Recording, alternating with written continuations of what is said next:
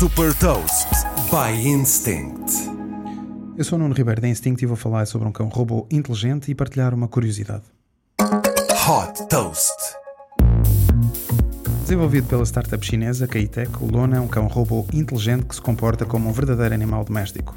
Além do lado brincalhão, o Luna garante também a vigilância da habitação, permitindo ver remotamente o interior da casa através da câmara do robô e comunicar por vídeo com quem está em casa.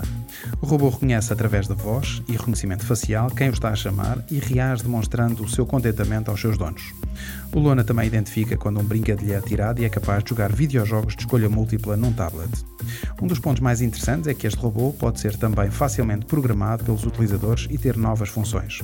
Com o preço de 449 dólares, o Lona está a captar compradores através da campanha de crowdfunding no Kickstarter.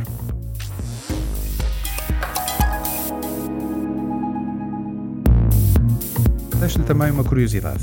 A indústria de robôs domésticos destinados a cuidados de saúde deverá atingir os 3.650 milhões de dólares em 2030. Saiba mais sobre inovação e nova economia em supertoast.pt.